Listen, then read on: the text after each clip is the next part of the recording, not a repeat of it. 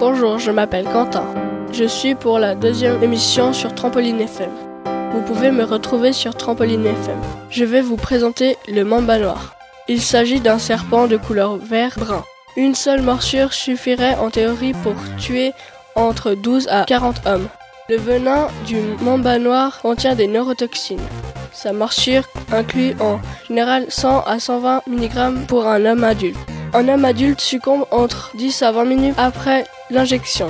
Le mamba noir vit au Sénégal, au Mali et en Éthiopie. Au revoir, c'était Quentin en direct de Trampoline FM.